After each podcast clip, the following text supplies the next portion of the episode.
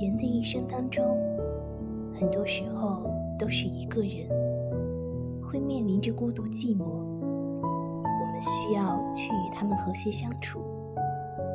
我们会在无数个黑夜里与他们相遇。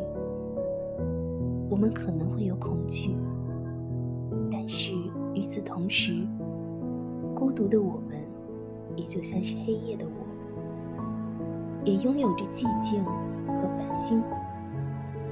我们不可能一直都成群结队，难免会落单，难免要一个人。